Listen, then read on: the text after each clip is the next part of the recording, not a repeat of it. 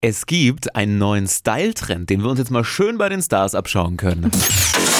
Hypes, Hits und Hashtags. Flo Kerschner Show Trend Update. Wer, wenn nicht Hottie und Sänger Shawn Mendes, das ist der mit Camille Cabello Oh ja. zusammen ist, weiß, wie man sich richtig stylt.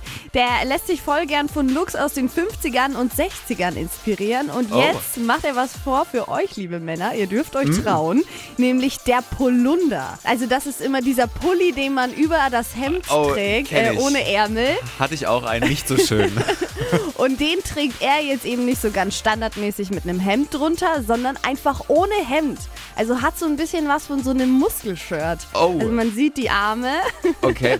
und es sieht wirklich gut aus. Dazu einfach noch eine schwarze Hose, zack, fertig gestylt. Es sieht mega cool Das aus. ist cool, aber braucht man auch ein bisschen Muckis. Ich glaube, bei mir wäre es jetzt nicht so dolle. Ja, vielleicht die ein, zwei Liegestützen davor und Dann dann an. reinschlüpfen, dann passt perfekt. Wie es bei Sean aussieht, äh, das habe ich euch auch nochmal zum Nachschauen auf hitradion1.de verlinkt.